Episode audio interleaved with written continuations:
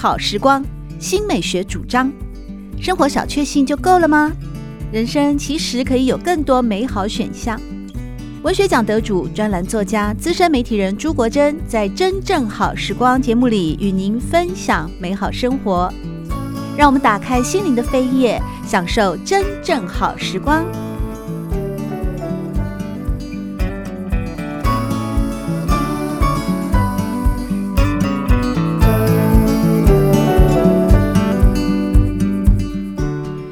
朋友们好，欢迎来到真正好时光的节目里，我是朱国珍。在今天，我们邀请到致远体验设计设计总监卓致远先生来和大家导读的是这本《有感的设计》，结合不同设计策略，强化优势，减少阻力，你就可能挖到金矿。这本书的原书作者是黛博拉·纳斯，他是一个创业家，同时也是荷兰台夫特理工大学技术创新策略设计教授。在这本书里面呢，很具体的提供给读者二十四个设计策略，强化优势，以及十三个设计策略来减少阻力。我觉得在强化优势的部分，其实还有很多的案例啊，呃，我们也可以再来跟听众朋友们分享的。特别是呢，在这些所谓的强化优势的部分哦，有不少的科技产品设计出来，确实可以帮助我们减少了很多生活上的麻烦。致远，你怎么看呢？嗯嗯，我自己举一个例子好了。其实我有我我比较呃有名的例子，是我改了报税系统嘛，或者是其实我我我做了一些公共服务的改善，嗯，对啊。那我其实这些事情也，其实这些系统原本出来是要协助大家呃减少减少所花费的时间。对，然后我后来就去访谈了这些使用者，在真正在使用这些产品的时候，这些这些服务的时候发生什么事情？嗯，然后他们就跟我就讲说，哦，这政府的服务就是好像万万言书一样，对，对，就是他其实没有没有协助我，就是减少花费的时间。你说过去在官方的网页上想要找到一个解决我一些事情的呃途径。结果在官方的传统的官方网页或者是一些企业的网站，哎呀，那里面哦就写的非常非常的多，然后有点像迷宫，你根本搞不清楚，到最后你就完全迷路。我也常常这样子，哎，有一些写的都是中文，但是你就就是不知道它的中文的意思是什么。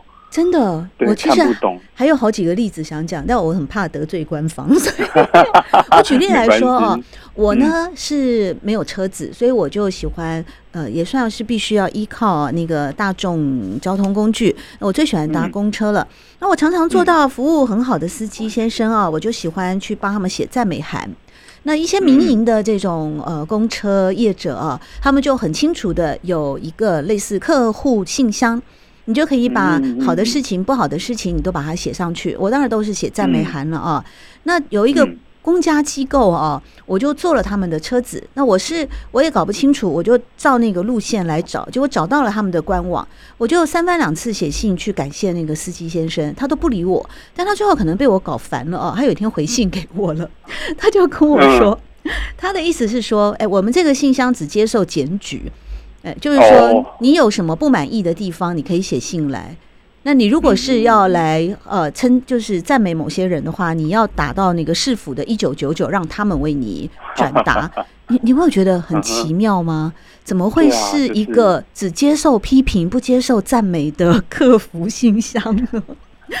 那说说您的例子吧。你刚刚提到有帮，好像也是公部门重新规划了他们的官网。之后是就让大家能够生活便利了，是吗？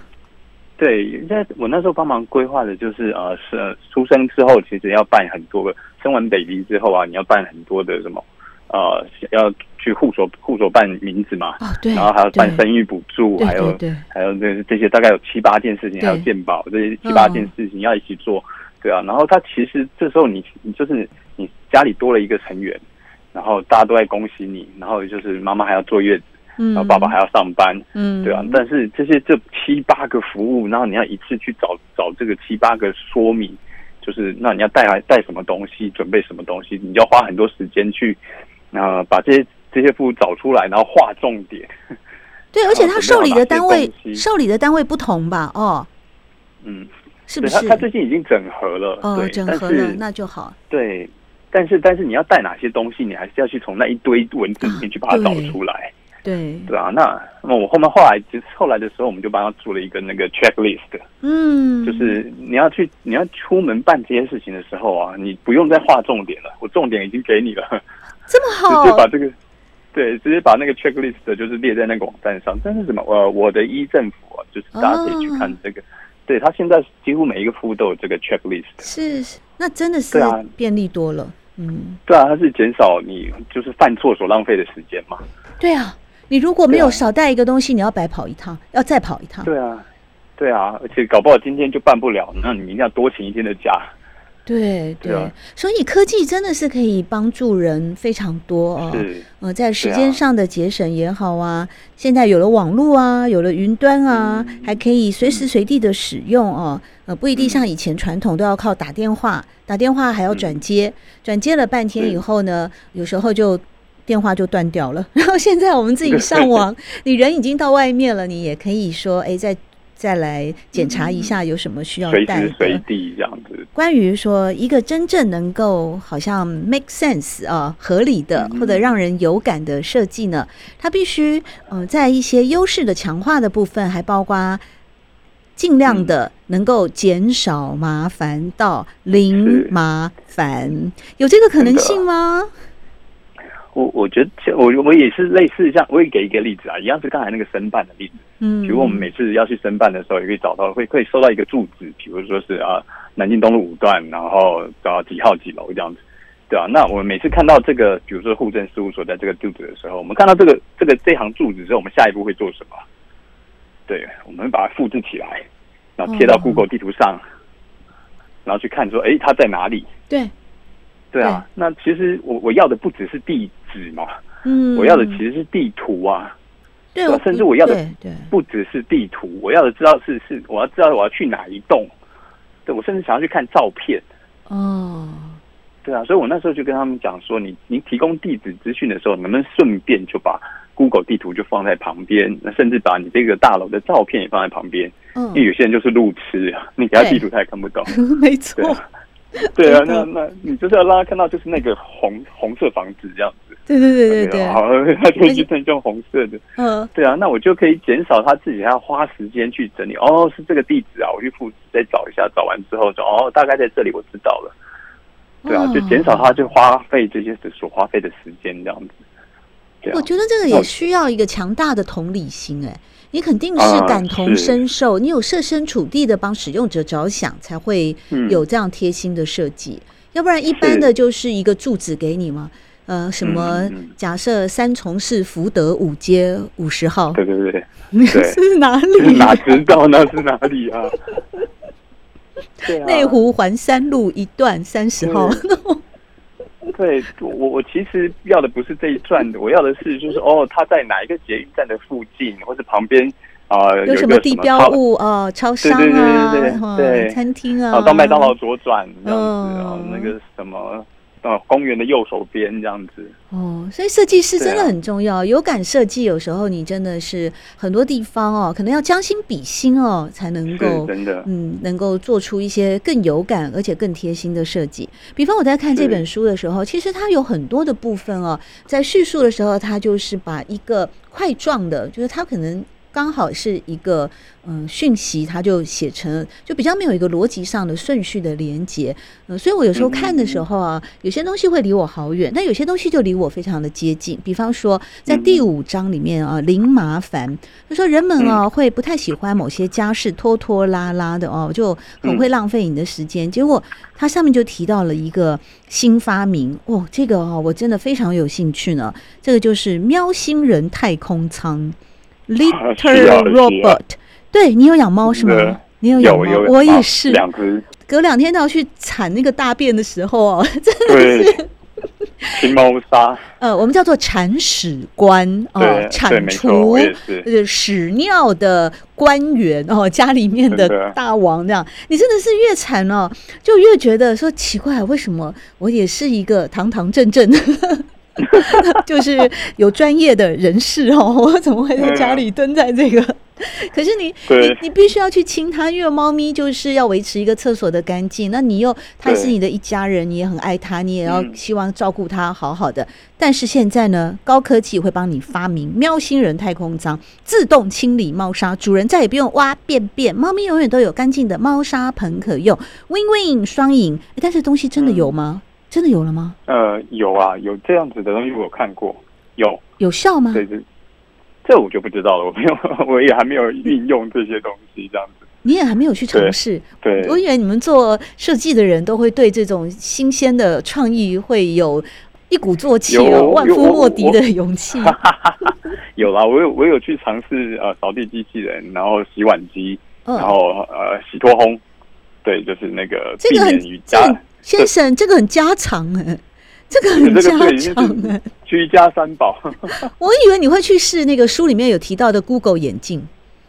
哦，Google 眼镜现在买不到了。它已经，因为它效能很不好，它已经停产了，不做了。对对对。它里面有举到 Google 眼镜的例子啊。嗯，对我有协助台湾的这种团团队，他其实有也有用类似的东西，把它用在不同的呃情境里面。嗯，对啊，就是我协助协助的是台湾的那个自行车队。嗯。就是他在骑骑车的时候，他能够知道说我现在的速度多少啊，我的风速多少，我应该用什么呃多少速度再往前跑这样子。对，那比那个比较呃专业的市场这样子，有有去协助一个新创团队啦。虽然我有点不知道他们现在发展的怎么样这样子。哦，就是说有啊，我有试一些这些。哦，因为书里面有提到那个 Google 眼镜啊，是个革命性的产品，它是一款头戴式语音控制的迷你智慧型手机。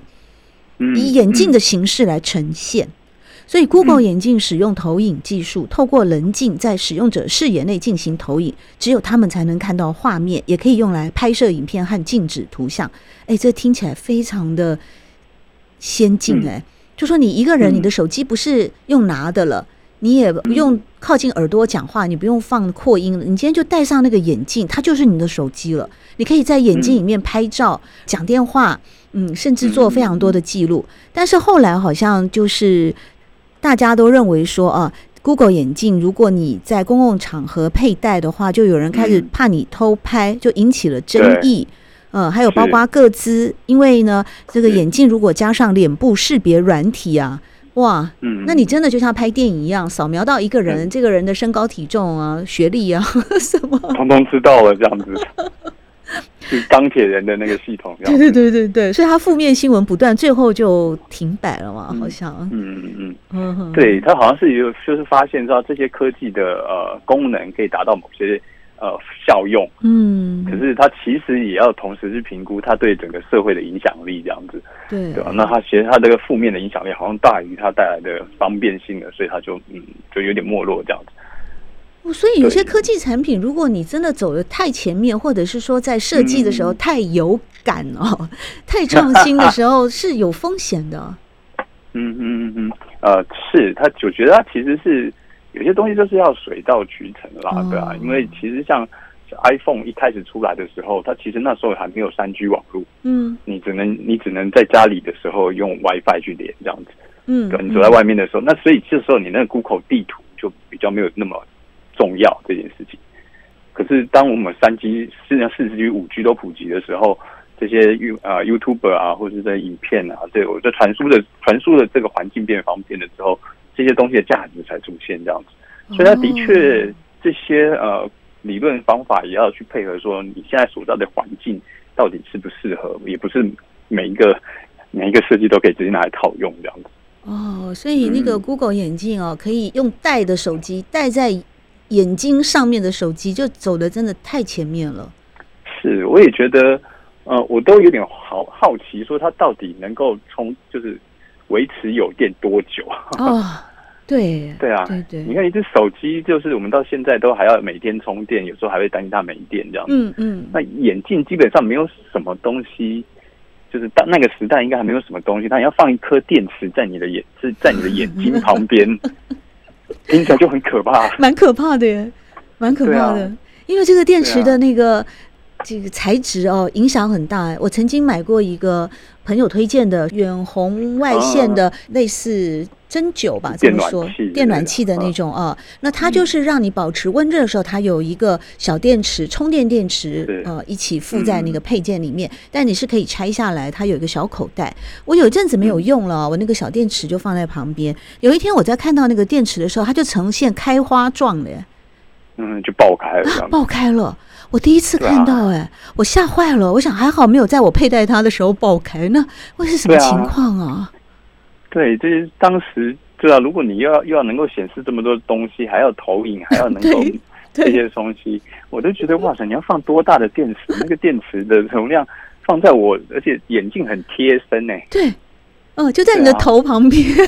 对啊，眼睛旁边这样子。虽然所以，所以它其实也有这样的疑惑，所以可能就这样。那也许现在的技术有比较好，也许 Google 第 Google 眼镜在这个时候，也许它反而比较有机会。现在是。像那个呃 AirPod 这种无线耳机，嗯，对，对啊，那我们大家比较熟悉，比较能够记得，哎，这个时候就是这么小的一个东西，它的电量可以撑很久，嗯，对啊，那我们就比较熟悉这个产品的时候，也许比较有机会啊，对啊，现在也是一步一步来啊，包括像那个什么智慧手表嘛。在书里面有提到说，提升性能的这个部分啊，就以智慧手表为例。像我们过去呢，用打字机写长篇报告，那作者说也不过几十年前的事情。哎，好像是我念书的时候还用打字，我用过打字机，哎，就是打打打打打这样子打英文的 paper 了。但现在谁用？现在大家都用键盘了。所以说。现在不是连接，不管各个厂牌啊，iPhone 也有，小米也有嘛，哦，就你的手表会记录你的光学，对，心率感测器啊，这些都越来越准确，呃，也精准。所以在性能上来说，一个创新的产品，一个好的设计，它真的可以在嗯很多的生活的帮助你的健康或者是行程表或记录上是其实是加分的嘛？怎么说？是。对啊，其实这个这个它其实也是一个有名的案例，就是其实有一间不是书上提到这几个厂厂牌，是一个募资平台募募资的手表，它是募资最高价呃全球募资最多人去买它的手表，但它后来倒闭了。对，它就是发现它有很多的功能，但是它其实没有监控健康数据啊，就因为这样倒闭了。对，他就没有他他没有发现说，其实呃随身带的手表，它最有价值的地方，可其实是监控你的健康，所以他就没有去发，他让他可以打讲电话，他让他可以上网，他可以他让他去显示什么天气啊这些，可是这些数据对使用者来讲就没有这么重要。他其实就是这个执行长后来倒闭的时候说一句话说，就过几年之后要是我早一点发现说，其实智慧手手表的。机会其实，在监控健康的话，我们公司就不会倒了，对吧？其实你要去理解说，这些功能，这些你的这些产品，它到底在使用者哪一个部分上最有价值？嗯嗯，对啊，就是就是一个你在身边随时都带着的东西的时候，你到底在有它到底做什么是最能够发挥它的价值？我想这也是创业成功跟失败的关键吧。那位创业者他已经想了那么多了，但他就是忽略了一个每天贴在你的手腕上的那只手表，它其实这么贴近你的脉搏，这么贴近你的呃走路或挥动。所以啊，你知道那个微信里面有一个步数统计，你知道吗？对。那我就发现，哎，好奇怪哦，我有运动习惯哦。那我也是每隔每隔两天我就去健身房里面又跳又干嘛的。但是因为我没有那个手表，所以我每天哦光靠手机来记录，我只有三千步。然后我那些朋友每一个看起来都跟弱鸡一样的，又白又瘦弱，为什么他们每天都可以有一万多步？后来我另外一个朋友就跟我说，因为他可以戴在手上一直摇晃，你就你只要甩手，你只要甩手，你就有步数。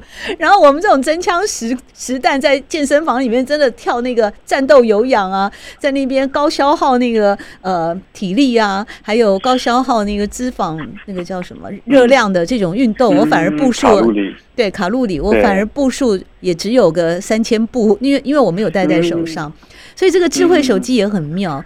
但是可能也是因为我有了那个计步的软体以后，我才会注意到说，原来智慧手机它贴在你的手上的时候，它帮你计算你走的路，帮你计算呃统计你你挥动挥动手的这个次数，其实那就是一种运动嘛。那相对的，它就能够帮助你更加理解自己的身体健康。嗯嗯。那如果那个创业的人早点早点有这种这件事情。对啊，有这个 sense。对，你刚讲完，我查一下我的手表，这样子，我今天走了四千六百五十二步，这样子。啊，你赶快再甩手一下，你马上就今天第一名了。对对对，又又 多多几步这样子，而且这样，而且我可以去看到我朋友他今天的运动的状况，这样子，我还可以去跟我爸妈说，哎，你今天怎么都没运动？对，今天要运动。我有一次，我有一次看到我好朋友，就是我介绍我加入呃加入这样的一个软体的那个好朋友，他有一天是零哎、欸，嗯、我就马上传简讯问他说，哎，你今天瘫痪了吗？你怎么零啊？零步了？就是手表没带，好吧？对，他就是说我没有带手表，手表放桌上，我我并没有瘫痪。所以这些有其实嗯有感的设计，function 哦，跟你这个 social 的这的感受这样。对对对，在有感的设计里面，其实也有提到哦，它的二十四个呃所谓强化优势的这些策略里面，嗯，除了说有提升性能、提升效率啊，或唤起喜悦啊，呃，唤起喜悦，当然作者他用了一个 Spotify 一个音乐软体哦，会去统计他。喜欢听的哪些音乐，再提供建议。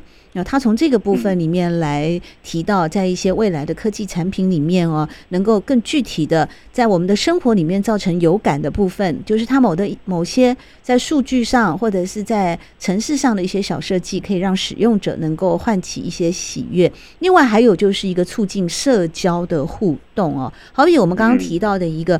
呃，计算你走路的哦，原来在这个部分也是有一些社交的功能。要不然我在想，好奇怪哦，你如果只是透过 LINE 对话或是群组里面的文字，这跟实际上的社交感觉也是有距离的啊。嗯嗯嗯嗯，对啊，我觉得它其实就是呃，我们有更多的社交的呃 channel 吧，应该是这么说。有些是做关注健康的那一个事情，那 lie 这边它就是在口语上沟通嘛。没有，那是文字啊，而且常常你有没有觉得上文不接下文，然后就吵架了，你知道吗？对，你就不知道在回哪一个东西，这样，然后就误会了，你知道吗？是 在这个有感的设计里面啊，当然呢，除了强化优势啊，作者提供我们二十四个设计策略，很具体的一些嗯。呃包括对于使用者或是对于创新者来说的一些方向，另外也有十三个设计策略里面啊，也提醒无论你是一个创新事业者或者是一个呃对创新有好奇心的使用者来说，有十三个设计策略可以帮助我们减少阻力的。在这个部分哦，很显然的，他呃，我个人感觉他就比较倾向于一些好像。嗯，论理论啊，例如像符合社会规范呢，能见度提升或行销策略设计，嗯，这些好像是一个比较在理论的部分让，让让创新者减少阻力。那我们使用者而言呢？使用者只要用的、嗯、用的很舒服就好了，不是吗？很开心就好、嗯。对啊，很开心就好。我我觉得他的那个啊 R 五啊，增加掌控。嗯嗯，其实这件事情可以也是可以用在使用者上面。就是我们那时候在做报税的时候嘛，嗯，就是他说报税之前的报税它很繁琐，就要就是这一页再下一页再下一页要做好多件事情。对。那我们后来就发现说，哎，我们如果跟他讲说你总共有八个步骤，你现在做到第四个了，对，那他会觉得说，哦，我知道我现在做到哪里了，他会有一种掌握掌握我的进度的感觉的时候，他会比较放心这样子。哦，有成就感了，我觉得是有成就感。哎，我做完一个了。又做完第二个了，做完第三个了，等、哦、到第八个的时候，这件就做完了。哎呦，那是这是一个比较是一种增加掌控的的方式，这样。对，这类似一个心理学的概念嘞，嗯、就是你要方便使用者的话，你就要让使用者觉得他做这件事情是没有白白在浪费时间，嗯、或者是一直不知道什么时候能够做完，做完感觉到挫折。对，对嗯。是，有时候就是填问，就收到一个问卷的时候也是，他说到底有多少个问题？对，对，什么时候可以做完？对，对，然后就很焦虑这样子。对，对，非常认同。我常常帮朋友的忙啊，帮他们填这啊什么这朋友的小孩啊，朋友的同事，朋友的公司啊，然后说你只要花你几分钟，什么几分钟？里面我做过最多的有七十个问题耶。那个做了我快十几个怎么做啊？对啊，我不知道，我做了快十分钟哎，就是像你讲的，啊、怎么会几分？他说一两分钟，他有一两分钟，我一直做做做，那你又做一半了，怎么样？头都洗了，头洗一半了，还不洗完吗？都答应要做了哦。对，我怎么减少这种？就是我觉得他也基本上也是一种，对啊，就是减少他这种嗯不适感，阻力的，减少阻力。对你你自己的情绪上的。呃不悦感也是一种阻力嘛，对啊，那我就减少这种不悦感这样子。对对，就像有感的设计呢，这本书的作者。荷兰台夫特理工大学的教授黛博拉·纳斯所说的“减少阻力”，并不是说服消费者接纳你的产品，而是开发更好的产品来引发较少的阻力。当然，到最后呢，作者也有提到呢，希望这本书能够激励读者设计出有意思的事物。而在今天真正好时光的节目里，我们就邀请到的是致远体验设计的设计总监卓致远先生来和大。家做了导读以及分享，谢谢你，谢谢，谢谢主播。喜欢朱国珍制作主持的《真正好时光》，欢迎您订阅、分享或留言，随时保持互动，一起共享美好生活。